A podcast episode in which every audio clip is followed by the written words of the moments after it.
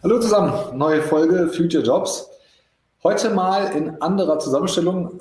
Heute mal ohne Matthias Meyer, der tatsächlich aus beruflichen Gründen verhindert ist. Schöne Grüße, Matthias. Vielleicht schaut er an der einen oder anderen Stelle zu oder schickt uns mal einen Kommentar.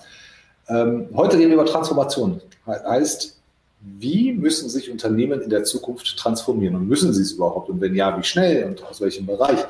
Wir haben einen ganz netten lieben Gast gefunden, den äh, Michael Brentle von äh, Hume Day oder You Made My Day. Was die machen, kann er gleich mal selber erzählen. Das Interessante ist, die Gründer kommen aus, man könnte sagen, Callcenter Telco-Ecke, haben damals 11880 gemacht äh, und gegründet und soweit ich weiß, glaube ich, verkauft, kann er auch gleich alles erzählen. Und heute ist es ein Tech-Unternehmen.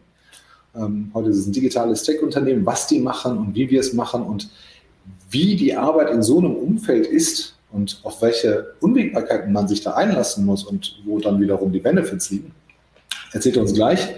Ähm, ich kenne das ja nicht, äh, um, da, um da mal den, Bogen zu machen. Ich komme nicht aus transformierten Branchen. Ich war ganz lange bei Banken, habe mir das aber immer mal gewünscht und hätte mir gerne mal auch diesen, diesen Schwung mitgenommen von, von Analogbank zu Digital ähm, oder sowas. Weiß aber heute natürlich, dass es halt in Zukunft viel schneller gehen muss habe aber auch großen Respekt davor, wenn Unternehmen sich in den letzten 70, 80, 100 Jahren, was auch immer, großartig nicht verändert haben. Das ist auch eine Sache, die Respekt abverlangt und äh, Anerkennung verdient. Ähm, stelle ich mir in Zukunft schwerer vor, aber wir holen ihn mal erstmal dazu und dann kann er uns vielleicht auch noch was erzählen, weil der Michael hat noch ein paar andere Sachen gemacht äh, in seinem Leben als nur Tech.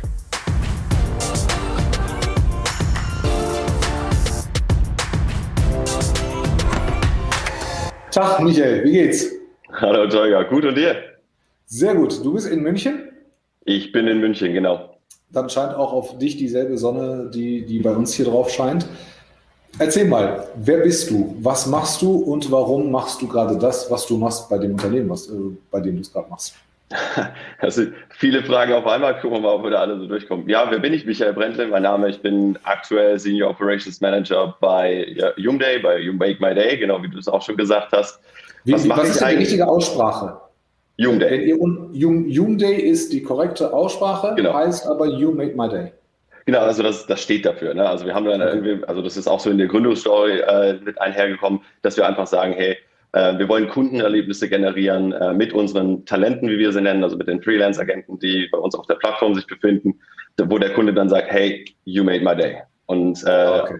aus diesem Satz, aus diesem ja, aus dieser Einstellung, die wir in der Firma leben ähm, und äh, auch natürlich auf unsere Talents übertragen wollen, kam dann irgendwie dieses Akronym Young Day heraus. Aber wir haben auch schon gehört, wir hören die verschiedensten Aussprachen, die verschiedensten Möglichkeiten, dass dieses, ja, den Namen unserer Firma auszusprechen, Tag ein, Tag aus. Also es ist immer, immer spannend, mal sehen, wie der neue Kunde uns, uns ausspricht, sozusagen.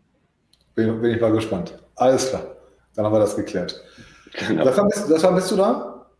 Ich bin seit Anfang letzten Jahres da, also ziemlich genau mit dem Jahreswechsel 21 bin ich eingestiegen und habe das. Richtiger Corona-Job. Richtiger Corona-Job, genau. Äh, war so, dass ich dann gesagt habe, ja, einfach ähm, das, das Remote-Modell hat mich ja auch äh, mhm. so dazu getrieben. Die Firma ist natürlich super spannend. Äh, ich kannte Jungday von meiner vorherigen Firma, wo das einer der Dienstleister waren. Hatte dann natürlich so ein bisschen einen Einblick in diese Richtung, was die, was Jungday so macht, was Jungday so treibt fand das natürlich dann super spannend und habe dann irgendwann den Kontakt hergestellt ähm, und bin dann äh, glücklicherweise hier gelandet. Äh, jetzt auch hier in München. Ich war noch erst die ersten paar Monate, war ich sogar komplett remote. Das war okay. Corona-bedingt natürlich auch so. Ähm, aber war natürlich auch eine spannende Herausforderung, aber es hat mich dann halt doch irgendwann in die, in die schöne, schöne Stadt München gezogen. Okay. Senior Operations Manager und dann noch remote anfangen. Senior Operations hat immer was mit Menschen zu tun. Korrekt. Am Ende, am Ende des Tages musst du Dinge verändern, Prozesse optimieren, aufsetzen, ähm, vermitteln, dem einen oder anderen das Leben einfacher machen, was dann halt auch mal zur Konsequenz hat, dass das Leben des einen oder anderen dann wiederum verändert wird. Ob gut oder schlecht ist ja mal dahingestellt, aber es ist ein sehr menschennahes Tätigkeitsfeld. Absolut. Wie, wie macht man das äh, digital und dann noch als der Neue, wenn man, wenn man in so ein junges Unternehmen reinkommt? Ja, das ist, eine, das ist eine sehr, sehr gute Frage. Also im Prinzip hast du gerade auch schon einige der, meine Aufgaben sind zusammengefasst, perfekt zusammengefasst eigentlich alles, was wir auch Prozesse aufsetzen, Menschen führen. Ich verstehe ein bisschen was von Jobs. Weiß ich. Deshalb triffst du das auch wie den, äh, wie den Nagel auf den Kopf. Und im Prinzip ist es das Interessante an der ganzen Geschichte, dadurch, dass Hyundai ja eigentlich von Anfang an als Remote-Firma gedacht ist. Das heißt, jedes, jede Arbeit, die wir haben mit unseren Talents, also mit den Leuten, die, die dann schlussendlich die Kundenerlebnisse generieren, die sind ja auch alle remote. Da, da sitzt keiner davon in, in unserem Büro, keiner, also manche vielleicht in der Nähe, aber grundsätzlich sitzen die, ich sag mal, über die Welt verteilt, aber was wir sehen in unseren Statistiken gerade aktuell, sehr viel über Europa, Türkei, Zypern äh, und noch ein bisschen in anderen Regionen. Ich habe ein oder zwei in meinem Projekt mit dabei, die dann doch auch in Argentinien oder sowas sitzen, mhm. was super spannend ist. Also das heißt, diese Arbeit, ähm, diese Steuerung, diese grundsätzliche Arbeit eines Operation Managers ist schon vom, ja, von der Pike auf so erdacht, konzeptioniert, dass das natürlich auch remote möglich ist. Als Neuer war das dann natürlich schon ein Stück weit eine Herausforderung, mich dann auch umzustellen, weil auch davor, ich kannte das nur, du gehst jeden Tag ins Büro. Also auch in anderen Unternehmen, wo ich, wo ich vorher war, das äh, das einzige Mal, wo ich glaube, wirklich so ein Remote, also so ein halbwegs Remote-Setup hatte, war in meiner Zeit, als ich ein Praktikum bei Porsche Digital gemacht habe, wo es dann hieß, ja, einmal die Woche könnt ihr Homeoffice machen, wenn ihr das möchtet. Aber das war dann halt, hast du dann irgendwie einmal im Monat oder vielleicht zweimal im Monat gemacht. Ja. Und das dann auch, wenn du Aufgaben hattest, wo du allein für dich arbeiten konntest. Und jetzt ist es hier ja wirklich in die DNA des Unternehmens äh, eingewoben, was es natürlich spannend macht, aber gleichzeitig auch einfacher, und äh, auch viele von den Herausforderungen rausnimmt, weil jeder andere genauso arbeitet wie du oder genau dieses gleiche Setup hat wie du. Okay, habe ich verstanden. Also bei, bei, Porsche, die haben ja auch mittlerweile umgeändert äh, auf, ja. Full, Full Remote für den, der will. Fehlt dir das manchmal? Also, oder, oder wie regelmäßig und wie schnell könnt ihr zusammenkommen, wenn ihr, wenn ihr, wenn ihr da Lust drauf habt? Außer, jetzt mit denen, außer, außer mit denen, die jetzt im Ausland sind, ne? weil ich sage mal, genau. in Deutsch, wie schnell kann man zusammenkommen? Genau. Wenn man das jetzt mal nur auf die Kollegen wieder zurückbringt, also wir, wie gesagt, sind, wir haben ja die, die Talents sind ja alle äh, Selbstständige und aber klar habe ich einige Kollegen, die auch ähm, über Deutschland verteilt sind. Also wir haben da auch ein Remote-Setup. Wir haben zwei Büros in, äh, in Deutschland aktuell. Das eine ist in mhm. München, das ist unser Headquarter. Wir haben das andere in Halle, das ist so ein Satelliten-Office und dann haben wir noch ein drittes in Sofia. Das heißt, da sitzen, also sind die Kollegen entweder in diesen Offices verteilt oder noch in anderen Remote Locations. Wie wir zusammenkommen können, ich finde eigentlich relativ schnell. Wir hatten jetzt zum Beispiel letzte Woche ähm, hatten wir überlegt, mit meinem Team äh, für einen der Telcos ein, ja, einen, einen, Workshop zu machen, um einfach zu gucken, wie können wir gewisse Prozesse ver, äh, verbessern. Und dadurch, dass die mhm. Leute eigentlich auch diese Flexibilität mitbringen, hatten, konnten wir das relativ schnell umsetzen und uns natürlich Corona-konform dann im, im, im Büro treffen bei uns hier in München. Was dann aber auch immer das, das Schöne an der ganzen Geschichte ist, weil man dann eben eine andere, ein anderes Zusammenkommen hat. Ne? Es ist nicht dieses, okay, wir machen jetzt einen Workshop und eigentlich will ich jetzt lieber an meinem Tisch sitzen und eigentlich vor mich hinarbeiten, sondern es ist eben das Zusammenkommen, die Ko Kollaboration wird so als, mhm. wird mehr zum Event und dadurch glaube ich auch, und das, vielleicht ist das bei anderen Unternehmen auch so, dass das ins Büro kommen, gerade in solchen Setups, wo man eher dezentral aufgestellt ist, eher zu einem Kollaborationstool wird. Weil wenn man dann da ist, mhm. dann ist der Fokus auch 100% an dem Ort, wo er sein sollte. Und man kann sich auf das fokussieren, was, was wichtig ist. Ja.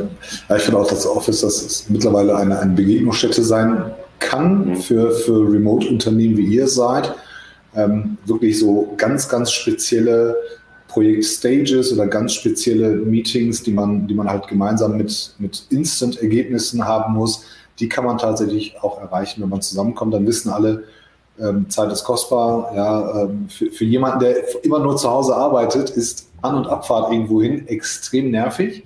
Ja. Äh, und, und, und das, sind, das sind auch ganz zeiteffiziente Menschen. Und, ähm, aber man weiß dann, okay, ich fahre jetzt dahin, ziehe das Knaller durch, alle gemeinsam. Danach trinken wir noch einen Kaffee und dann geht es wieder zurück. Okay. Ähm, jetzt ist das Ding ja, hatte ich ja im Eingang schon gesagt, eure Gründer sind die ehemaligen Besitzer, beziehungsweise, oder, oder, oder erzähl du es. Also was habt ihr mit 11880 zu tun, bevor, wir jetzt, bevor ich jetzt hier halt gefährliches Halbwissen erzähle? Genau, da gibt es da gibt's eine, da gibt's eine Brücke zwischen äh, Telegate oder F880 und, und zwischen Hyundai. Und du hattest ja, ja jetzt in deinem Teaser gesagt, ja, wir sind vom, von der Callcenter, vom Callcenter zum Tech-Unternehmen herangewachsen. Ah, das, das stimmt nicht ganz so. Ähm, es ist nämlich okay. so, dass unser Gründer Klaus Harisch, also auch unser CEO, der hat, äh, ist auch der Gründer von, von der Telegate und 118, okay. also wo er 1180 nur ein Teil davon ist. Und der hat das Unternehmen großgezogen, hat das an die Börse gebracht und ähm, hat dann jetzt als zweites Venture sozusagen äh, gemeinsam mit, mit äh, Leon und Pablo äh, dann Yum, äh, Yumday gegründet und das eben auch ganz speziell mit dem Fokus, wo sie gesagt haben, ey, die, die Callcenter-Branche, also Klaus hatte ja wahnsinnig viel Erfahrung damit, ne? also wenn man mal 1188.0 denkt, vielen von uns wird der der Werbespruch immer noch im Kopf hängen. Äh, sehe du nichts, das von dem her, also mir ging es direkt wieder so, als ich einfach nach Zimmer ja. gehört habe. Aber genau, also die hatten ja wahnsinnig viele Callcenter. Also ich glaube, Klaus hatte mal erwähnt, so selbst 20 Inhouse Callcenter Standorte oder äh, größere Teams, die sie dort mhm. teilweise hatten. Und äh, er wusste dann natürlich, er kannte die Herausforderung, was da ist. Ne? Du hast eben, du hast eine Krankenquote, du hast äh, diese klassischen ähm, Kosten, was du hast für die Gebäude, für das Setup und so weiter und so fort. Ähm, und wollte dann aber auch mit seinen, mit Leon und, und Pablo gemeinsam das Ganze neu denken und in welche Richtung kann sich das machen? Weil wir hatten, also wenn man jetzt mal den Sprung macht in unsere Zeit. Leon und Pablo sind die, sind, die, sind die Söhne, ne? Sind die Söhne, genau. Ähm, und wenn man jetzt mal auch dann überdenkt, also den Sprung, was wir jetzt in unserer Technologie gemacht haben, es muss ja nicht sein, dass wir alle am gleichen Ort sitzen, gerade in einem Callcenter. Das heißt, naja, Miete schon mal gespart. Genau, das haben wir uns schon mal gespart und das ist ja das Schöne. Du kriegst ja trotzdem, also im Prinzip kannst du ja in, in, kannst du sogar einen besseren Preis für den Kunden aufrufen und gleichzeitig kannst du aber natürlich den Agenten, also den Talents in unserem Fall, einen besseren Lohn zahlen. Also das ist so die, die Idee dahinter und aber die, die Basis der Firma ist die Tech-Plattform, die wir haben, die eigentlich, also wir sehen das auch so intern eher ja, wir sind jetzt viel in der Callcenter-Branche unterwegs, weil das, oder beziehungsweise im klassischen Kundenservice unterwegs. Aber im Prinzip ist unsere Plattform eigentlich ein, Operati also ein Operations System, das sich für Work and Home ausrollen lässt. Ja, also ob das jetzt dann irgendwann mal ein Frontdesk ist oder ähnliches. Das sind alles die, die, die Möglichkeiten, die auf unserer Plattform bestehen, aber ähm, wir noch im kleinen Teile ausreizen, weil wir das alles noch weiterentwickeln wollen. Okay. Das heißt, da hat ein Mensch eine, ein, ein, ein Callcenter, ähm, eine, ein, ein Ecosystem. Ich, ich kenne das, kenn das Geschäft von, von vielen anderen Kunden. Es ist ein sehr wackeliges Geschäft. Also es geht halt über Wachstum, du skalierst über Mitarbeiter, du musst über Mitarbeiter skalieren, damals mhm. noch. Ähm, es ist ein sehr wackeliges Geschäft. Ähm, hast mit, mit sehr vielen resilienten Menschen, ähm, die musst du finden. Du musst belastbare Menschen finden, die diesen Job machen. Dann hast du halt auch, ähm, ist nicht gerade der höchst bezahlte Job. Da gibt's, ähm, also du hast halt viele Parameter, die deinen Unternehmenserfolg bombardieren und torpedieren können, ähm, ohne dass du was großartig für kannst. Du bist immer dabei, irgendwo Feinjustierung zu machen und irgendwo Optimierung zu finden. Also die Idee, diesen, diesen Switch zu erkennen, dass du diese, diese Abhängigkeiten ähm, ne, wie, wie großes Office, wie äh, Leute von ne, diesen, diesen kleinen Circle von Bewerbern und Mitarbeitern, den du meistens ja auch nur in den großen Städten hast, ähm, dass du dich von diesen Abhängigkeiten lösen musst.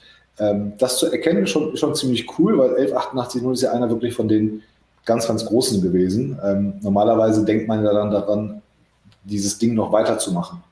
Ähm, aber dann, dann dabei zu denken und sagen, ich muss was anderes machen, was halt zukunftsfähiger ist, kann jetzt auch einfach nur pures Glück gewesen sein, wissen wir nicht. Äh, aber, aber ist schon, ist schon ganz cool. Weißt du, ähm, wie lange das gedauert hat, diese, diese, diese, diesen, diesen Switch hinzukriegen der handelnden Person? Wahrscheinlich gab es da auch ein paar, paar Führungskräfte und Mitarbeiter, die man mit rübergenommen hat. Ähm, oder wurde, wurde von Scratch auf aufgebaut? Boah, da müsste ich jetzt äh, fast eine Hypothese aufstellen. Ähm, also ich glaube, müsste ich nochmal mit Klaus dazu sprechen, aber ich glaube, es sind relativ von Scratch aufgestellt. Also das, auch die Plattform, was wir haben, wurde von Null auf entwickelt. Ähm, ich glaube, so von den, von den Leuten. Ich weiß nicht, ob er da jemand mitgenommen hat. Ich kenne jetzt zumindest mal in der Phase, wo wir jetzt aktuell sind, niemanden, der, äh, der dabei ist. Aber das ausschließen will ich es nicht. Okay. Okay, das, das ist, ist, nicht so wichtig, weil die Frage zielt darauf hinaus, wie flexibel 11880 war für die damalige Zeit ein Schwergewicht, aber damals auch schon nicht richtig flexibel. Ähm, wie flexibel seid ihr heute? Ihr habt jetzt ein Businessmodell, was, was sich trägt. Ihr kriegt ja auch links und rechts externes Geld, wenn ihr das so wollt. Also ihr seid, ihr habt die Akzeptanz von Investoren ähm, und wir reden ja über, über richtig ernstzunehmende Zahlen. Ne? Wir reden ja über zwei, dreistellige Millionenbereiche. Ähm, das heißt, das funktioniert offensichtlich. Da ist Vertrauen in, in, die, in das Management, Vertrauen ins Produkt, Vertrauen in die Plattform. Ähm, das ist ja wahrscheinlich ähm, noch nicht das Ende der Fahnenstange. Aber wie flexibel, flexibel ist man heute und kriegst du das mit, dass das Businessmodell so, so eine Fluid-Lösung ist? Mhm. Gut, oder, also oder seid ihr ein in sich geschlossenes, ein, eine in sich geschlossene Lösung, wo ihr sagt, das ist jetzt das Ding, was wir hier haben und muss jetzt ähm, damit zurechtkommen? Nee, ganz so gar nicht. Also das ist ja auch gerade, was ich, was ich gerade schon so ein bisschen angedeutet habe. Wir sehen uns ja eher so als, äh, als Plattform für Work at Home. Ja, also klar, wir haben gerade viele, viele Kunden, die in, in dem Bereich ja, Kundenservice unterwegs sind. Das sind das ist die große Mehrzahl, aber das ist nicht das, was wir auch langfristig sehen. Wir wollen natürlich auch in anderen Aspekten weiter wachsen. Äh, wie gesagt, Front Desk oder ähnlich, keine Ahnung. Das sind, das sind, das sind Möglichkeiten, wo wir, wo wir expandieren könnten, äh, wo wir auch weitere Elemente der Plattform einfach nutzen können. Das, das Schöne ist dadurch, dass wir das, das Konzept, also die, die Grundfeste so aufgestellt wurde, dass das eben möglich ist, sind wir auch da agil genug, um hinterherzugehen. Ja, also wenn ein Kunde dann sagt, okay, ihr habt jetzt ja, das, äh, X abgedeckt schon für uns, äh, könntet ihr zum Beispiel auch noch Y, also zum Beispiel Second Level Support oder irgendwelche Background-Tätigkeiten mit abdecken. Das, das würde sich alles abbilden lassen für, für unsere Kunden in dem Zusammenhang. Okay, das heißt, ähm, ich, wenn ich Kunde bin, ähm, habe ich, habe ich nicht nur ein Feature, was, mit dem ich zurechtkomme, sondern kann meine Features ähm, noch, noch erweitern. Genau, was? weil du hast ja das, dadurch, dass wir auch, also auf der Plattform haben wir das Schöne auch, ist ja im Prinzip unser Talentpool. Das heißt, mhm. wir, wir greifen ja, das ist auch, was du gerade gesagt hast, ne, in, in den traditionellen Bereichen oder auch, also grundsätzlich gehen wir mal über die Callcenter-Branche hinaus.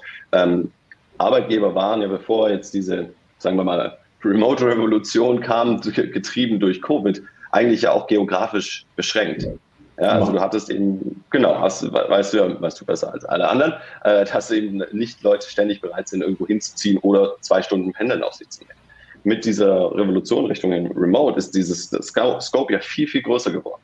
Und das nutzen wir natürlich auch gleichfalls, indem wir sagen, okay, du musst nicht ähm, an einem Standort X oder Y sein, sondern du kannst heute sagen, wenn dein Standort verifiziert ist, ich sitze heute hier in München, ähm, möchte aber die nächsten Tage vielleicht meinen Kumpel in Lissabon besuchen für eine Woche oder zwei, arbeite dann von dort, während er arbeitet. Ähm, vielleicht danach habe ich Bock, irgendwie nochmal ein bisschen auf Griechenland, auf Kreta einen kleinen Exkurs zu machen und ein bisschen am, am Strand zu sitzen, nachmittags oder abends und kann dann auch das wahrnehmen. Und das ist ja, glaube ich, auch das Interessante. Das trifft natürlich jetzt nicht für alle Unternehmen zu, dass das da so möglich ist ähm, oder auch für alle, alle Branchen. Aber, aber, aber es geht, ne? Genau. Ja, also da, da, wo es möglich ist und da, wo der Job es zulässt, geht es. Und es wird Gott sei Dank immer mehr. Äh, Sue Reiter ja. macht das ja auch und, und, sie kümmert sich um Anwälte, also äh, um, um, um, Legal Marketing, äh, was, was gerade nicht so einfach ist und mit, mit ähm, ganz, ganz vielen vertraulichen Sachen. Aber in vielen Jobs geht es tatsächlich ortsunabhängig zu sein und, und entsprechend auch den, den, Vorteil für sich zu sehen. Ich sehe das Risiko immer in, den, in dem kulturellen Aspekt. Also ich glaube daran, dass, dass in, in Tech oder in Digital sehr viele Businessmodelle äh, genauso oder vielleicht tragbarer wären als analog. Ähm, so, da, da, gibt es, da gibt es vieles, was man, was man übertragen kann. Ähm, will jetzt nicht auf das Micromanagement angehen und den, und den Kontrollverlust von Führungskräften, würde vorher aber auf die kulturelle Verbindung eingehen der Leute. Ja. Wie schafft man es, genau so ein starkes Band unter den Menschen zu bekommen, ähm, wie man es in der analogen Welt immer schaffen würde? Da gibt es ja immer Gruppchen, man hat Lieblingskolleginnen und Kollegen, man trifft sich. Also menschliche, menschliche Verbundenheit nährt sich ja durch, durch Interaktion. Und das merken wir ja, wenn wir uns sehr, sehr lange nicht sehen irgendwann denkt man nicht mehr so sehr an den anderen. Irgendwann ist dieses Band zwischen den Menschen ja nicht mehr so stark. Und mit täglichen Check-ins und täglichen Videocalls ist das auch irgendwann mal nervig. Ähm, aber wie schafft ihr es und wie, wie stellt ihr sicher, dass eure Kunden auch diese Nähe ähm, zu, zu ihren Kunden ähm, das aufrechthalten können? Gut, das ist jetzt eine zweigeteilte Frage. In Immer. Wie, wie einfach, einfach Fragen kann ich nicht. Verschachtelt, finde ich super. Ähm, klar, also Teil 1 ist, wie schaffen wir das intern, dass wir auch die Kollegen, die im Remote Office sitzen oder die remote sitzen, äh, 100 Prozent in der Zeit in unsere Kultur einzubinden. Ich glaube, das, das sind zwei Aspekte. Einmal ist natürlich das, das Thema Cultural Fit oder, oder Personal Fit schon mal in, in, unseren, in unserer Auswahl ein sehr signifikantes Thema. Ne? Also wir, wir sind irgendwie, wir wollen Leute, die die offen sind, die transparent sind, die ehrlich sind, ähm, die, mut, die mutig auch vorangehen, authentisch sind äh, und in, in ihrer Aktion dann auch natürlich irgendwie so eine gewisse Nachhaltigkeit sein. Ne? Das sind so, so unter anderem Leitlinien, die wir für uns festgesetzt haben. Und das prüfen wir einmal im, im Recruiting-Verfahren schon ab, holen dann aber auch die Leute, wenn sie dann bei uns sind, für ein Onboarding immer nach München, wenn möglich. Also wie gesagt, wenn es die Situation zulässt, auch Corona-bedingt, versuchen wir das immer im Office zu machen, dass die Leute mal sagen, hey, wer ist denn da normalerweise so im Office oder wer kommt denn meistens ins Office? Ähm, dass man einfach auch mal so dieses, diesen, nicht nur diesen Look and Feel, sondern auch einmal mal den, den Geruch sozusagen von der Gruppe so ein bisschen annimmt. Ähm, darüber hinaus sind dann auch viele Sachen, was wir machen, ähm, die nicht unbedingt jetzt zentral mit der, mit der Arbeit zu tun haben. Ne? Es gibt mal abends Get-togethers. Also vieles mal, habe ich schon oft jetzt mal gesehen, wo ich abends bei uns in München in, in die Küche reingelaufen bin, wo dann gewisse Sta äh, eine Person zufälligerweise im Office ist und dann aber mit dem Laptop da sitzt und äh, ein Glas zu trinken, ob das ein Glas Bier oder Wein ist oder sowas. Und auf dem Screen sind dann halt andere Kollegen oder andere Neustarter oder aus der gleichen Neustartergruppe mhm. raus, was halt auch nochmal so die, die, Interaktion fordert. Wir haben auch ganz viele Initiativen, wo wir dann mal Leute random zusammenstecken, vielleicht aus verschiedenen Bereichen, die sich auch noch nicht so gut kennen, ähm, um einfach da die, die Konnektivität hochzuhalten. Ist natürlich im Remote-Setup immer ein bisschen schwierig, weil du hast gesagt, ne, Daily Check-ins mit dem Team können äh, natürlich auch immer ein bisschen lang, langfristig oder langatmig werden. Weil so, das machen wir uns nichts vor. Also es ist, ist irgendwann nervig. Ja, sagen wir, wie es ist, kann, kann durchaus so sein. Ähm, aber du hast ja auch immer dann nur diesen einen Punkt. Du gehst ja meistens, also ist ja dann, wenn du diese Dailies hast oder wenn du diese Termine hast, ist ja immer sehr sachlich getrieben, sehr ähm, auf, auf das Ziel gerichtet. Mit diesem Rausnehmen, mit diesen separaten Themen oder separaten Terminen, die wir da machen und dann auch aufsetzen, da gehst du halt in, in Einzelabstimmungen, ja, und da gehst du auch mal ins Persönliche ein. Ne? Du sagst nicht nur, boah, ja, wie geht's dir, hi, gut, ja, passt, danke, auch next zum nächsten Punkt, sondern na, wie war dein Wochenende? Hast du jetzt mal wieder Sport gemacht? Du hast gesagt, du wolltest letztes Wochenende wandern gehen. Welchen Gipfel hast du erklommen?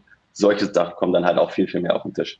Und da dazu kommen dann auch immer noch ähm, ab und zu mal die Live-Events. Wie gesagt, wir haben im Operations-Bereich versuchen wir ein, zwei, vielleicht mal dreimal im Jahr ein Operations Manager Meeting zu machen, wo da alle zusammenkommen, um eben auch wieder dieses, genau das, was ich vorher auch schon gesagt habe, den Office oder das Zusammenkommen als Event und als Kollaborationstool zu nutzen und daraus dann Kraft und, und äh, wieder Bindung zu schöpfen.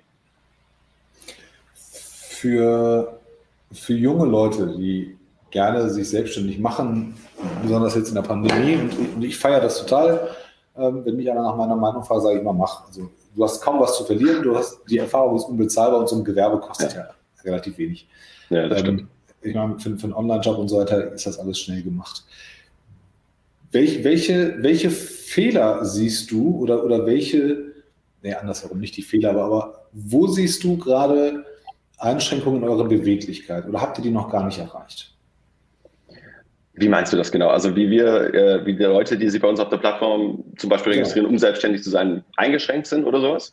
Genau, genau. Also, wie, wie, also die, die, Transformation als, als Headline heute, ihr habt es ja hinter euch, beziehungsweise der Gründer hat es ja, ja vorgemacht, ja. das ist ja auch gut, aber irgendwann wird ja auch dieser Tanker mal groß. Äh, jetzt habt ihr eine, eine, eine Dienstleistung, die ihr bereitstellt. Ihr führt sie ja selber nicht mehr aus, ihr stellt sie bereit.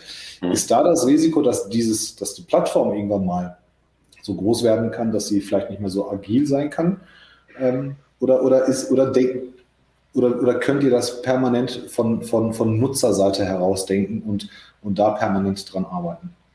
Naja, wir müssen immer auf Nutzerseite herausdenken. Also im Prinzip sind ja die Talents also Erzähl unsere, das unsere deutsche Autoindustrie.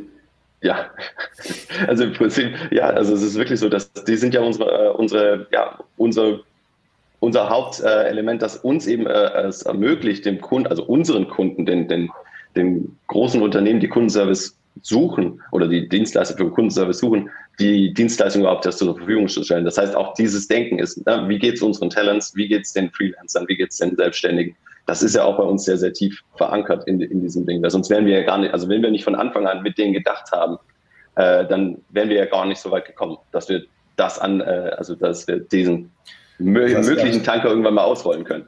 Das heißt, ihr habt ein lebendes, lebendes Produktentwicklungsteam, ja, aufgrund eurer Talents, die, die euch Feedback geben.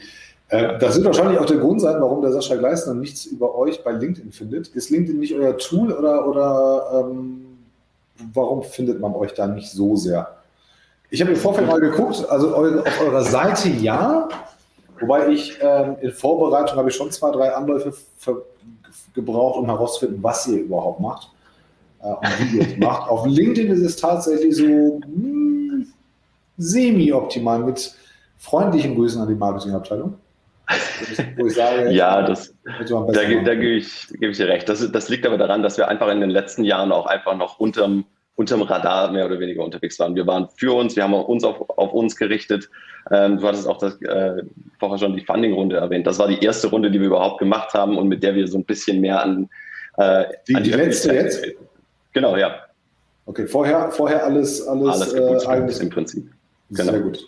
Dann, das heißt, dann kann ich es ja, ja auch sagen, ne? ihr habt gekriegt über 30 Millionen. Ja. Richtig, das ist ja, ist ja auch Public Record, ich glaube im Handelsblatt steht sogar auch so drin.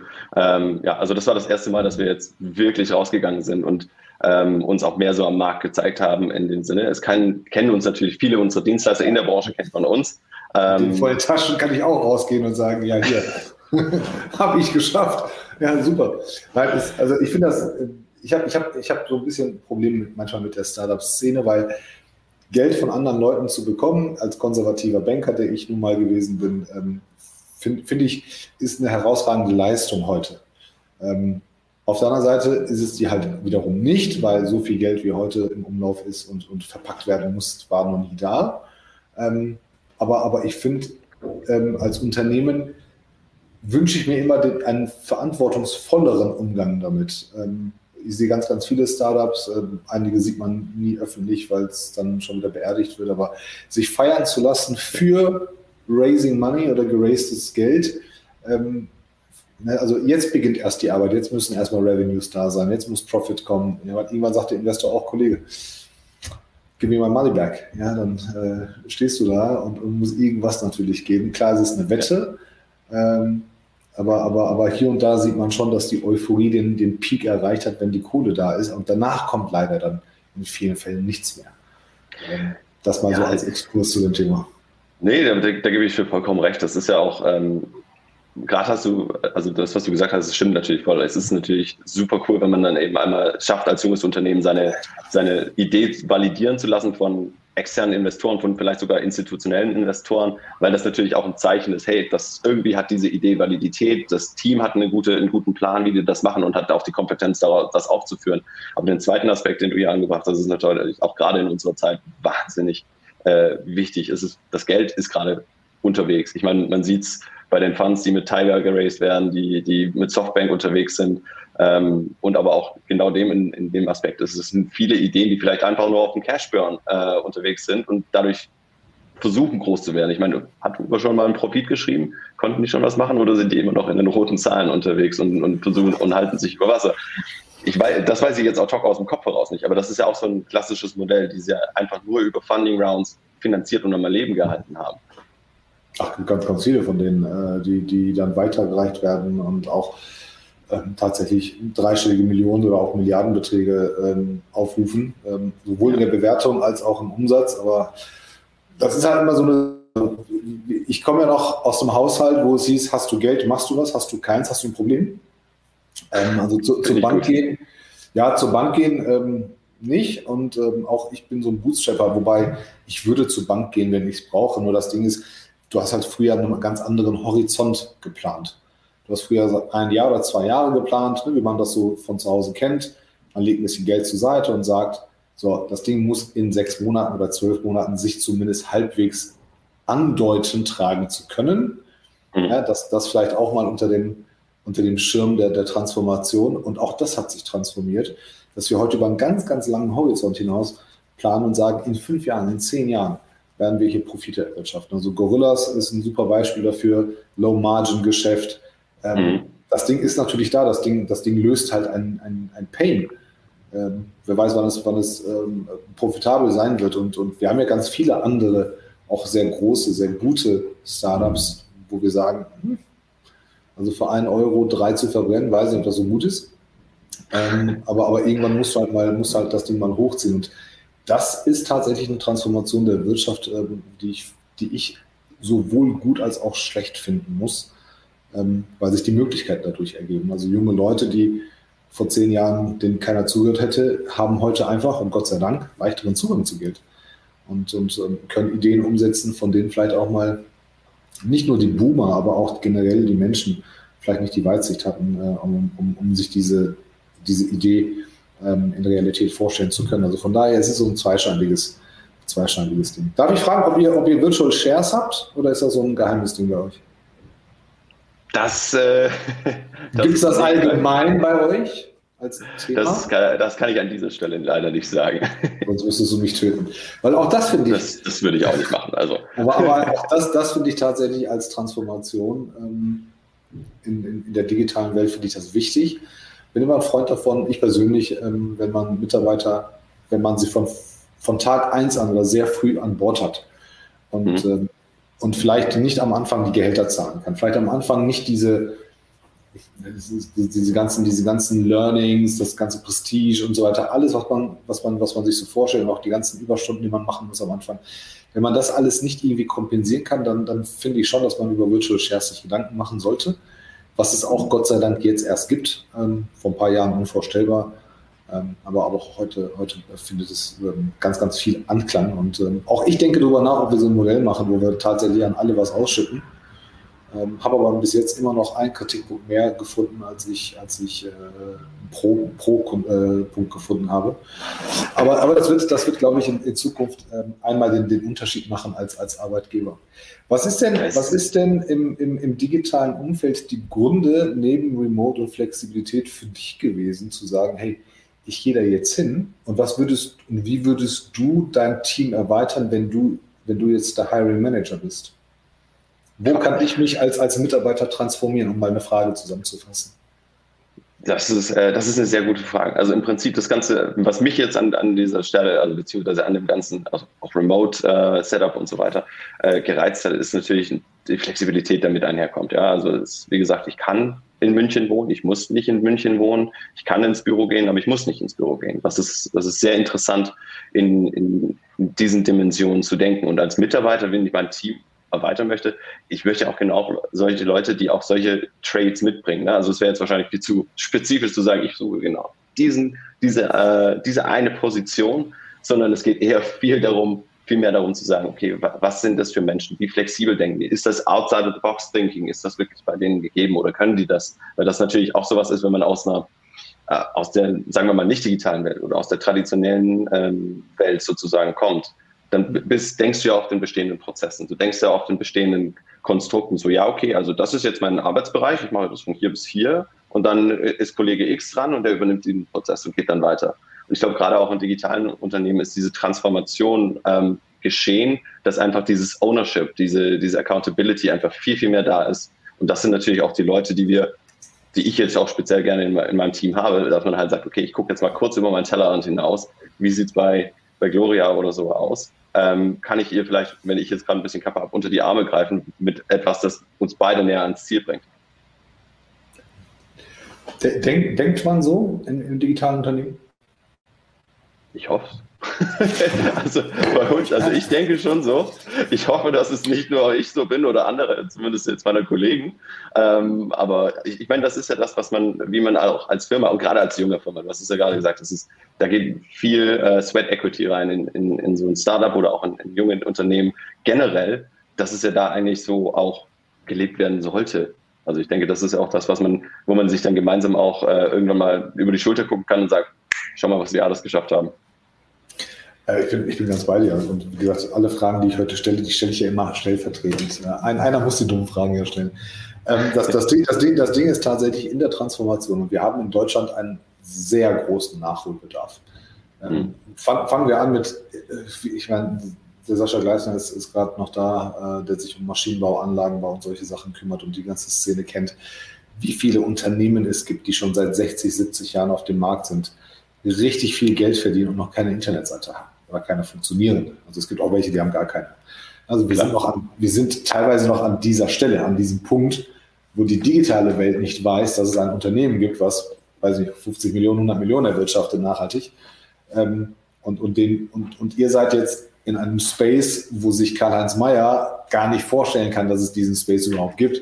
Und, und da, dazwischen, dazwischen liegt ja die, die Wahrheit. Und ich glaube, dass, dass solche Geschichten, wie ihr sie habt und auch diese, dieser, diese Erfahrungsweise, die ihr ähm, mitteilt, ganz, ganz wichtig sind, damit sich andere ähm, auch transformieren können. Aber die Frage ist natürlich, wenn du sagst, da sind Mitarbeiter, die sind eigenverantwortlich und kümmern sich in Autonomie um ihre Arbeitsinhalte und, und wollen sich mit ihren eigenen Kapazitäten gegenseitig unterstützen, das glaubt der Mittelstandsmanfred ja nicht. Der, der denkt ja so nicht. Der denkt ja eher, ähm, die sitzen da alle mit ihren Laptops. Eigentlich verstehe ich gar nicht, welchen Wert die schaffen. Ähm, das hört sich ja an wie, hol mal einen Kasten Bier und wir klappen den Laptop auf. Wenn der Chef reinkommt, dann ähm, sieht es halt ein bisschen nach Arbeit aus. Aber diese, diese, die Wertschöpfung an der einen oder anderen Stelle, die ist halt nicht sicher äh, oder die wird Klar. nicht sichtbar. Ja, genauso wie Frau Meier würde nicht zum Herrn Müller ins Büro gehen und sagen, ja, ich bin jetzt fertig, ja, ich mache jetzt keinen Feierabend, sondern helf dir jetzt noch ein bisschen, zeig mal, was du da hast. Weil die Arbeitsinhalte das nie zugelassen haben. Ne? Finance geht nach Hause, der letzte Beleg abgeheftet ist, Marketing geht nach Hause, also in der Zeit, als Prospekt noch fertig gedruckt wurde und so weiter. Aber hier sind ja Leute, die haben ein, ein, ein so ein fluid Umfeld, wo man arbeiten kann, wann man will, äh, mit Aufgaben, die sich alle irgendwo überschneiden und, und, und ähm, ja, über, überschneiden und ergänzen. Ähm, und, und das ist halt ähm, die, die Geschichte, die ihr schreibt. Ich weiß gar nicht, ob euch das immer bewusst ist, aber ihr seid tatsächlich ähm, Vorreiter und auch tatsächlich, vielleicht ja nicht Pioniere, aber ihr seid die Erfolgsgeschichte, an denen sich äh, Manfred Müllers dieser Welt oder äh, Mittelstands Manfreds, um jetzt eine Persona zu sagen, an die sich äh, die, die, bei euch äh, sich, sich orientieren und, und, von euch lernen. Was würdest du denn, wenn ich ein rein analoges Unternehmen hätte, was würdest du dem empfehlen? Wo muss ich anfangen in meiner Transformation, wenn ich noch eine Zukunft haben will? Nehmen wir mal 50 Mitarbeiter, klassisches Handelsgeschäft, keine großartige Know-how-Verschiebung, nichts, wo ich sage, ähm, wenn der Laden zu ist, fehlt der Welt nichts. Ne? Aber alles gesund, ähm, alles gute Leute. Wie kriege ich so einen Laden transformiert, dass ich noch eine Zukunft habe und auch interessant sein kann für, für junge Mitarbeiter? Ja, das ist, also das ist, das ist natürlich die Kernfrage, was man, was sich wahrscheinlich viele Mittelstandsmanfreds, wie du sie genannt hast, äh, sich dann natürlich okay. eigentlich Matthias, überhaupt Matthias Meyer Persona. Dachte ich mir. diese, aber das ist das Wichtige. Also diese Leute müssen sich halt diese Frage, was du gerade mir gestellt hast, überhaupt erstmal selbst stellen. Was, was passiert denn eigentlich? Wo geht das, das Rad der Zeit hin? Vielleicht sehen wir noch so, so einen Schwank aus, aus dem, was ich in meinem Leben so ein bisschen erlebt habe. Ich habe nämlich nach dem Abi ähm, bevor ich dann an, an die richtige Uni, also an, rein an die Uni gegangen bin. Ähm, an die, was ist denn die nicht richtige? Die duale Universität, also ja. die ist schon richtig, aber es ist natürlich das andere Modell. Also es ist nicht das rein akademische Modell, sondern das ist ja so ausgerichtet, dass du ja teilweise im Betrieb arbeitest, also berufsbegleitend sozusagen studierst. Das ist für mich die ähm, richtige. Da, da, hast du vollkommen recht. War für mich nicht die richtige. Ähm, aber das habe ich gemacht, äh, habe das begonnen und das bei einem ja, einem Mittelständler, einem Traditionsmittelständler auch schon. Das ist die Firma Märklin. Ich weiß nicht, ob dir was sagt. Hm, kenn ich. Ja, genau. Und das war, das war damals eine ganz spannende Zeit für das Unternehmen, weil die hatten wirtschaftlich große Probleme, sind dann in die Insolvenz gerutscht, sind dann wieder rausgekommen und mussten sich ja dann ein Stück weit auch neu erfinden. Und in dieser Phase war ich, ein kleines Stück dieser Phase, war ich, so ein, war ich mit dabei. Und da hat man dann schon gesehen, dass das Unternehmen in sich selbst mit den eigenen Herausforderungen gekämpft hat. Ja, es gab dann hm viele Führungskräfte. Wie gesagt, ich war dualer Student. Ich habe natürlich nicht irgendwie den größten Sitz in, äh, im, im, Unternehmen und hatte den kompletten Einblick, war aber zu der Zeit im, im Produktteam und habe dann schon mitbekriegt, wie, wie viele Führungskräfte sich dann halt gefragt haben, okay, wie, was können wir machen, was können wir machen? Wie können wir zum Beispiel auf der Spielwarenmesse als, als Innovationstreiber dastehen? Weil Märklin ist in dem Spielwarensegment, also in den Modelleisenbahnen, sind die der Marktführer. Ja? Also das gibt zwei weitere Anbieter. Jeder, jeder kennt Märklin. Genau, also ich kenne es auch. Ich bin als Kind damit aufgewacht. Mein, mein, Vater hat die gesammelt ohne Ende. Hat heute noch, was weiß ich, wie viele Locken im, äh, im Schrank oder in der Vitrine stehen. Ähm, aber genau, das war halt, wie können wir uns in diesen spielbaren Messen so als Innovationstreiber präsentieren. Gleichzeitig war aber die Realität der Firma auch die, dass aufgrund der, der schwierigen Phase, durch die sie durchgegangen sind, ich in meiner Zeit, wo ich bei ihnen war, ich glaube, zwei oder drei 30-jährige Jubiläen gesehen habe und ein 40-jähriges Jubiläum mit der Firma. So, das, da ist natürlich dann somit super was viel. Ja, was ja nicht schlimm ist. Hervorragend ist das. Genau, das ist auf der einen Seite ist es natürlich hervorragend. Kannst, kannst, ja nicht, kannst ja nicht eine Abrede stellen und die Leute bestrafen und sagen, ja sorry, also 40-Jähriges mit dir wollen wir nicht feiern. Die, nein, die muss halt, nein, die muss halt anders mitnehmen, ne, die Leute.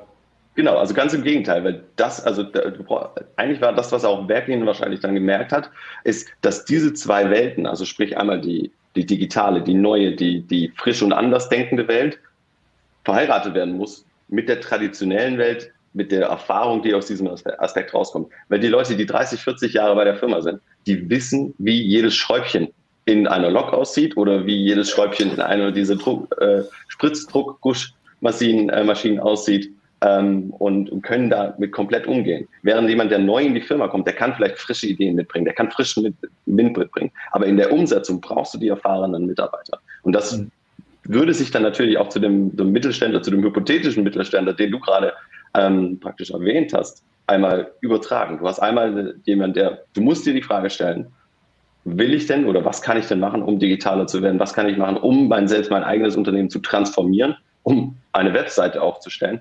Und wie kann ich das, den frischen Wind, den ich mir vielleicht durch neue Mitarbeiter, durch, durch Beratungsfirmen oder ähnliches ins Unternehmen hole, zusammenbringen mit der Erfahrung und vor allem, wie kann ich diesen, diesen, ja, fast schon, ja, diesen Break, den wir ja in der, in der Firma kreiert dadurch. Also durch Transformation ist ja nicht nur, das ist immer ein schöner, gerader Prozess, absolut gar nicht. Da, da sind ja viele Ecken und Kanten mit dabei und Brüche und Medienbrüche und so weiter und so fort. Das muss ja alles auch mitgemanagt werden. Wie kann ich dann die, Bestand, die Bestandskräfte mitnehmen, mit auf diese Reise nehmen, damit die auch willentlich mitkommen und nicht, ne, ähm, ich mag Wandel eigentlich nicht so, also dass sie diese, diese Haltung hinter, hinter sich lassen und sondern mitkommen. Und wie kann ich eben die neuen, die frischen oder beziehungsweise die Ideen einfach auch so platzieren, dass die nachhaltig wachsen können. Das ist ja das, das Wichtige. Selbst wenn man jetzt was mit der, mit der Brechstange versucht reinzubringen ähm, in ein Unternehmen, weil einer sagt, Chef hat eine Idee und die müssen wir jetzt so umsetzen, die kann ja nur nachhaltig wachsen, wenn die auch andere Stakeholder hat, die darauf einzahlen. Finde find ich gut. Ist, glaube ich, eine ganz gesunde Vorgehensweise. Trotzdem scheitern leider immer wieder welche daran. Also das, was wir hier besprechen, ist ja kein Rocket Science. Also ist ja nicht, nicht das erstmal gehörtes Wissen, was die Welt nicht kennt. Ähm, aber offensichtlich scheitert, es auch am, am, Faktor Mensch und Geld und Geduld. Ich glaube, an der Geduld und am Geld scheitert es öfter, glaube ich, weil da auch die Weitsicht fehlt, äh, zu erkennen, wann sich das Ganze auszahlen wird. Du, du kennst aber ja auch der Faktor Kommunikation ist hier ein Riesenthema. Immer. Das, und ich glaube, das ist auch ein, ein Punkt, wo, wo ganz oft Transformationen anfangen zu scheitern. Ja, also ob das jetzt eine digitale Transformation ist, eine, eine, eine Business Case äh, Transformation oder ähnliches, wenn da der Kommunikation fehlt und die Leute sich nicht mitgehoben, äh, mitgenommen fühlen, dann kommt ja dieses, diese Zurückhaltung auf oder die, auch diese Gegen, dieses Gegenspiel. Hm. Wir hatten letztes Jahr, irgendwann hatten wir den Andreas ähm, Wagner hier. Glückwunsch äh, an ihn, der hatte nämlich gestern Geburtstag. Ich habe dir gratuliert, Andreas, falls du zuguckst, aber nochmal noch mal in Bild und Audio. Ähm, der war letztes Jahr bei uns und ähm, ist bei der Firma Reifenhäuser, ein richtig fetter Maschinenbau und digitalisiert gerade alles dadurch, was, was geht. Und diesmal klappt es. Die hatten Reifenhäuser hat mal, hat mal einen Anlauf genommen, was halt teuer und erfolglos war, relativ aber jetzt klappt es. Und äh, ich habe irgendwann mal gefragt, also Andreas, wie, warum klappt es bei dir? Also kannst du irgendwas, was andere nicht können? Sagt er, nee, ganz im Gegenteil. Ich rede, ich habe auch viel später angefangen. Ähm, der hat aber diesen Tenor, ne, da kommt immer auf Kommunikation und Mensch runter. Sagt er, ich bin zu dem Maschinenbauer oder zu dem Techniker oder Installateur bin ich hingegangen und habe gesagt, was ist die beschissenste Aufgabe, die du in deinem Tätigkeitsbereich hast? Was kann ich dir abnehmen? Ja, gib mir irgendwas, was ich dir digitalisiere, dann musst du es ab morgen nicht mehr machen. Das war so seine Art der Kommunikation. Sagt er, dann haben die mich hier angefangen, voll zu müllen mit irgendwelchen Aufgaben. Oh, das möchten wir nicht so gerne, das möchten wir nicht. Also angefangen wirklich vorne bis hinten Output und irgendwelche Metrics. Und so fing das dann an. Und dann haben die natürlich geschafft, dass relativ schnell diese Zunahme an Arbeitsqualität und auch, auch ähm, an, den, an den guten, positiven Erlebnissen der Mitarbeiter. Und die haben wirklich bei den, bei den Mitarbeitern angefangen, an die man leider oft nicht denkt. Und ähm, dann, die erzählen es nicht weiter. Die sind nämlich Backbone in, in der Branche.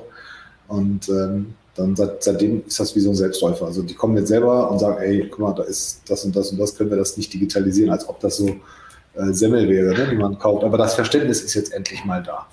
Und ähm, ich glaube, das haben die alle gemeinsam. Also dieses, dieses, ich kenne dich, du kennst mich, wir finden uns ganz cool, aber lass uns mal herausfinden, wie müssen wir beide miteinander reden.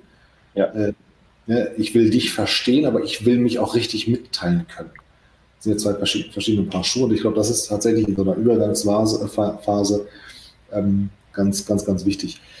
Was hältst du von dem Gedanken, wenn man schon über Andreas Wagner spricht, aus, wenn ein altes Unternehmen sich selber vielleicht nicht neu erfinden kann oder, oder, oder will, dass, dass man ein eigenes Startup macht. Ist ja immer wieder mal hip und, und modern. Ja, IBM hat die Garage, da wird irgendwie äh, ein bisschen was getüftelt. Äh, Audi hat, glaube ich, ihr Hub ähm, wenn sie es nicht umbenannt haben, wieder mal. Aber was hältst du davon, dass, dass man eine überschaubare Anzahl von Menschen und Geld in eine neue Gesellschaft reinpackt und sagt, ihr lauft hier mal vorne weg und entwickelt uns den Weg oder macht uns den Weg mal frei, damit wir die eigenständige oder die eigentliche ähm, Firma äh, im Nachgang dann auf, auf, auf, eine, ja, auf eine digitale Plattform oder digitales Umfeld heben können. Kann so etwas gut gelingen oder nicht? Klar kann sowas gut gelingen. Also ich finde sowas auch immer einen ganz interessanten Ansatz, das ist ja auch genau das, was Audi und Hub gerade erwähnt. Porsche Digital ist genau das Gleiche. Äh, die haben ja auch das gemacht. Sie haben Porsche Digital ausgegründet, separate Gesellschaft, sogar komplett anderer Standort. Sie waren. Ähm, ja gut, die Corporates haben ja das Geld. Ne? So ein Mittelstandsmann genau. hat es ja vielleicht nicht. Genau. Aber der braucht, braucht halt so dieses, einmal dieses, dieses, dieses Mindset dafür mal zu haben. Ja, genau. Also das ist das eine ist aber halt das Interessante ist, wenn du eine ganz andere Gesellschaft machst, hast du ja auch, gibst du ja zum Beispiel dem Geschäftsführer dieser Gesellschaft einfach auch eine grüne Wiese zum Spielen. Du hast vielleicht, du sagst vielleicht, okay, das ist einmal, ne, das ist das Framework, das, ist, das sind deine Grenzen, beweg dich in denen, aber alles andere, mach was du willst. Dann hat er dann auch die Möglichkeit, eben diesen Gestaltungsfreiraum zu nutzen, um dann vielleicht auch Leute einzustellen, die vielleicht kulturell in die traditionelle Firma gar nicht richtig reinpassen, sondern eher in den, in den neuen Framework oder in diesen, diese grüne Spielwiese sich entfalten können und dann eben die, diese Learnings kann man dann natürlich immer schön auf die alte Organisation übertragen. Ist natürlich aber auch ein risky Move. Ne? Also es ist halt, wenn man hier eine Zweiklassengesellschaft mehr, mehr oder weniger darstellt, weil wenn das, ne, wenn das eine Kind mehr Aufmerksamkeit bekommt als das andere, dann kann das natürlich auch zu ja, ähm, bösem Blut zwischeneinander führen. Aber im Prinzip kann das natürlich auch ein riesen Innovationstreiber sein, wenn man einmal alle Grenzen, alle Leitplanken sozusagen von, von einem gewissen, von einer gewissen Gruppe von Menschen nimmt, ja, und einfach auch sagt, okay, ihr habt jetzt nochmal, ihr könnt nochmal anfangen. Wir geben euch Sicherheit, wir geben euch Rückhalt, wir geben euch Infos, aber macht mal was, was ihr denkt. Ja, bin ich, bin ich bei dir. Also den, den Risky Move, den sehe ich gar nicht so sehr. Ähm, gut, es kann natürlich kulturelle Unterschiede geben, dass, die, mhm. dass sich die neue Gesellschaft anders entwickelt, egal in welche Richtung auch immer, aber ähm, das, das muss sie ja auch. Also du musst ja in Kauf nehmen, dass sie nicht ein, ein Abklatsch oder eine Kopie von der bestehenden Einheit ist, sondern sie muss halt ihre eigene Kultur haben, ihre eigene DNA haben. Ähm, ansonsten ansonsten wird es nicht sein. Man, man bleibt ja auch verwandt. So ist genau. es ja nicht. Und man schafft halt eine eigene Plattform, um Wissen vielleicht freizuschalten. Wo, sie, wo siehst du die größten Risiken in der Transformation? Wo würdest du sagen, wenn ihr das und das macht oder wenn ihr es so und so macht, dann wird es wahrscheinlich nicht klappen? Ja, ein Punkt, den, den wir ja schon angesprochen haben, ist, ist zentral und das ist die Kommunikation. Das ist, das ist, glaube ich, das wichtigste Tool und das größte äh, Feld für, ja, sagen wir mal, potenzielle Fuck-Ups äh, in dem Zusammenhang, die, die es gibt. Weil du hast auf der einen Seite, wenn du es wenn richtig gut machst, kannst du viele Leute mitnehmen, kann die Transformation genial begleiten. Auf der anderen Seite, wenn du die Leute zurücklässt, dann werden die diese auch torpedieren. Also ich glaube, das ist ein, ein, zentrales Risiko. Und das andere ist, dass man eben auch gewisse Technologien, also dass man so stark auf diesen Transformationszug äh, aufspringt und sagt, okay, wir, wir, müssen das jetzt machen, wir müssen uns transformieren. Und jetzt nehmen wir ähm, AI, wir nehmen Virtual Reality, wir nehmen Augmented Workspaces und äh, bauen am besten noch einen Quantencomputer hinten hin, um das Ganze dann zu vereinen, dass es einfach so over the top ist, dass es gar nicht kann, funktionieren kann. Und das ist dann eben auch das, wo dann äh, wieder das zurückführt, auf das es einfach auch ein stringenter Zahl sein muss. Gibt es das in der Realität? Dass, es gibt schon. Zu weit, zu weit über das Ziel hinausschießt?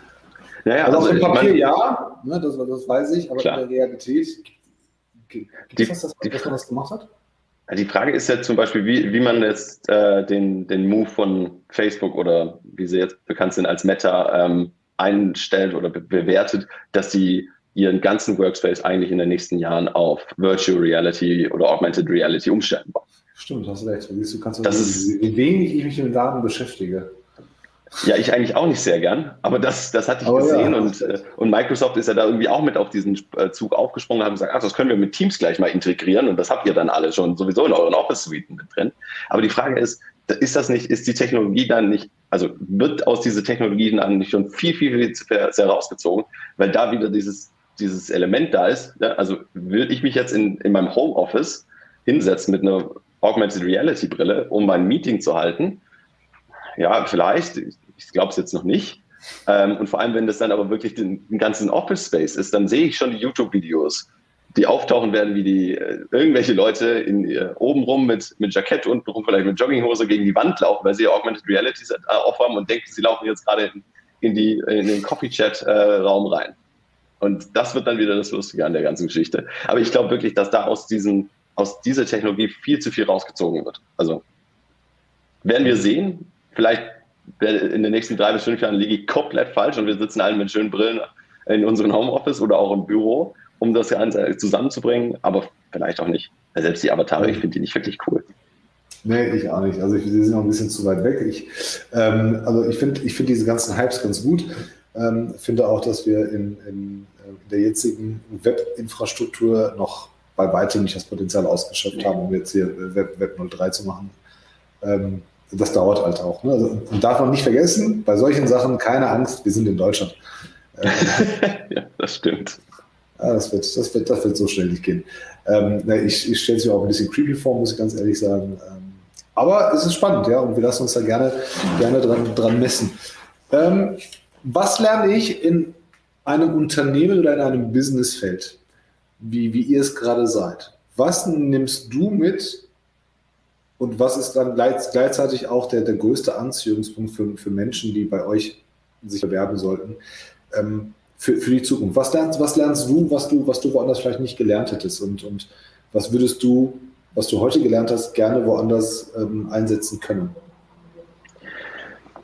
Boah, das ist eine sehr gute Frage. Und ich glaube, es lässt sich runterbrechen auf ähm, Flexibilität und Agilität. Ja, also in dem, in dem Umfeld, wo wir jetzt hier bei Jumde mit unterwegs sind, haben wir so oft äh, sich schnell ändernde Umstände und vor allem die Arbeit mit Menschen und schnell, also schnell ändernde Umstände und das im Zusammenhang in der Arbeit mit Menschen, dass du dich einfach ständig auf neue Situationen einstellen musst und dann eben in deiner Werkzeugkiste, also in deiner methodischen oder in deinem fachlichen Wissen, kramen musst, um zu schauen, okay, was habe ich jetzt oder was passt jetzt am besten auf diese Situation? Was kann ich hier jetzt am besten anwenden, um erstens das Problem zu finden, das Problem zu kommunizieren klarzustellen und dann das Pro Problem optimalerweise zu lösen oder zumindest eine, eine, Lösung zu erdenken und zu erarbeiten mit den Kollegen, mit denen ich an dieser, an dieser Situation arbeite.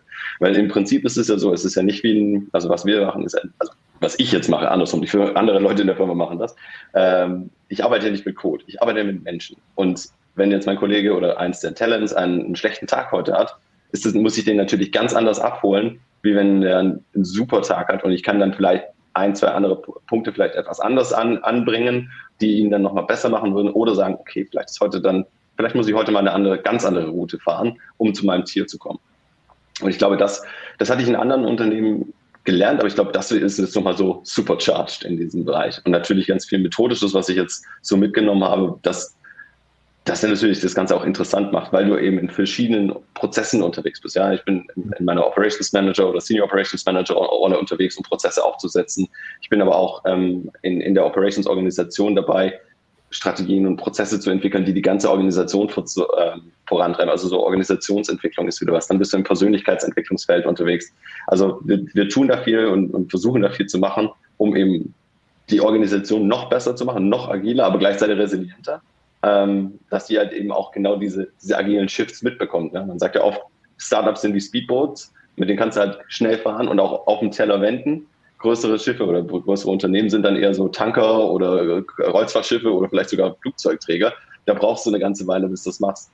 Und was wir versuchen als Organisation, zumindest nehme ich das so wahr, als Organisation zu machen, ist unser Speedboat einfach nur größer zu machen, so ein bisschen länger, dass wir trotzdem schnell sein können, dass wir trotzdem agil sein können, aber mehr Leute mit auf die Reise und trotzdem noch auf der Stelle wenden können, wollten wir das tun. Okay, also, also ein stetiges Ausbalancieren von äh, Kraft, Geschwindigkeit, Energie und, und Tragfähigkeit. Ist ja, ist ja okay, also immer, immer wachsen und, und dann nachjustieren, ja, geht ja auch, dass man sagt, wir holen uns auch ein bisschen mehr Gewicht drauf und dann holen wir, arbeiten wir wieder am Motor und beim nächsten Mal arbeiten wir wieder an was anderem. Ähm, um in der Analogie zu laden, ähm, das passt ja, ist ja jetzt nicht so schlecht, wenn man nachhaltig arbeiten möchte. Ähm, ja, tatsächlich. Ähm, für das, für das junge Alter würde ich jetzt fast schon sagen, ähm, hättest du diese Sachen vielleicht jetzt in der normalen Arbeitswelt ähm, in dieser Intensität vielleicht, vielleicht ähm, über einen längeren Zeitraum erst gelernt. Ähm, aber auch Stimmt, da, ja. Da, da, ändert sich auch ganz viel. Nehmen wir nochmal drei Gründe, warum Menschen sich, die dich nicht kennen und, und Hyundai nicht kennen, sich bei Hyundai bewerben oder sich mit dir vernetzen sollten, mit Blick auf die Uhr. Mit Blick auf die Uhr.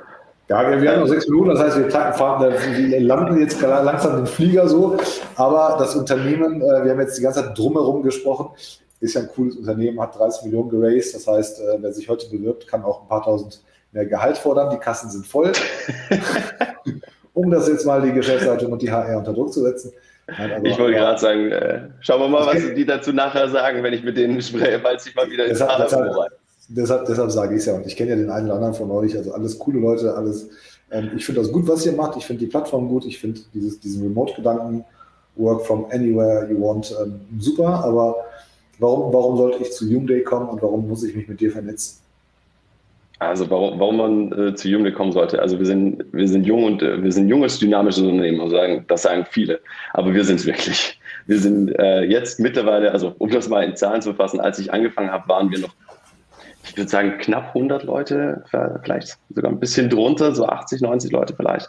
Wir sind mittlerweile über 200 und wir wachsen in super, also in, in schön strukturierter Art und Weise. Und das ist auch ein, ein großes Kompliment an, äh, an meinen, meinen Chef, der da sehr, sehr viel dazu beigetragen hat, aber auch natürlich die Erfahrung, äh, die, die Klaus und das, die ganze, ganze C-Level in dieser äh, Art und Weise mitbringt. Wir haben da sehr wahnsinnig erfahrene Leute, äh, die jetzt auch mit dem Race noch dazugekommen sind in die, in die Geschäftsführerebene ein. Was ich immer sehr, sehr interessant finde an der Firma, ist natürlich das, das Management, weil das sind ja im Prinzip die Leute, die, die, die das Ruder setzen, um wieder die Analogie von vorher aufzugreifen und ähm, die Richtung, Richtung halten dann natürlich auch. Und das ist natürlich das, was ein Arbeitgeber für mich auch interessant macht. Der zweite Grund ist das Remote-Setup und die digitale Arbeitsweisen, die wir mit an den Tag bringen. Das ist das, wo, wo ich es hochinteressant finde, weil es ist diese Flexibilität, die man bekommt, ist schon fast unschlagbar. Ja? Also es, ich mache das zum Beispiel ganz oft, wenn ich jetzt ähm, unterwegs bin, beziehungsweise mal übers Wochenende meine Eltern besuchen gehe, dass ich noch ein, zwei Tage länger da bin, also ein langes Wochenende draus mache und dann einfach von zu Hause aus arbeite. Muss keinen Urlaub nehmen, kann von, zu, von meinen Eltern zu Hause arbeiten, hat die Flexibilität, kann trotzdem Zeit mit denen verbringen. Oder wenn ich dann lieber hier in München bin, dann muss ich halt nicht die 20 Minuten, halbe Stunde ins Büro entweder mit den Öffis oder mit dem Fahrrad oder mit dem Auto tingeln, sondern die Zeit kann ich dann hier noch auf meinem Rudergerät verbringen und ein bisschen Sport machen, damit ich morgens dann auch richtig frisch an den Arbeitsplatz komme. Und zu guter Letzt. Ja. Ja, bitte? Nee, du, du, du, du. Nee, zu guter Letzt, warum man sich mit mir vernetzen sollte, wenn man mehr über mein Wissen im Bereich Transformation oder auch über Jumday wissen möchte, stehe ich immer zur Verfügung und kann man sich gerne mit mir vernetzen. Ich bin offen für, für Gespräche. Ja, das äh, würde ich auch jedem empfehlen. Vernetzt euch mit dem Jungen, der ist richtig nett. Ähm, der, ist, der, ist, richtig, nee, der, der ist einfach ein richtig netter Kerl, ist ein ehrlicher Kerl, hat richtig was auf dem Kasten. Ähm, er hat jetzt einfach nur so einen Glimpse davon mal mitgeteilt. Der kann, der kann wirklich, ähm, hat breites Wissen und ähm, kann euch, also für, für, je, für jeden einen Gewinn, wenn man sich mit ihm austauscht. Das kann ich aus meiner Sicht ehrlich und aufrichtig sagen. Ich finde ja, was du gerade vorher gesagt hast, das wird noch nicht, dass, dass viele Menschen das noch nicht begriffen haben in der Arbeitswelt. Also immer unter der Prämisse da, wo es geht. Ne, wir meckern ja mal in Deutschland sehr gerne und sagen, was soll denn die arme Kassiererin, die kann nicht vom Homeoffice. Dann sage ich, ja, in drei Jahren gibt es keine Kassiererin mehr, wahrscheinlich oder in vier.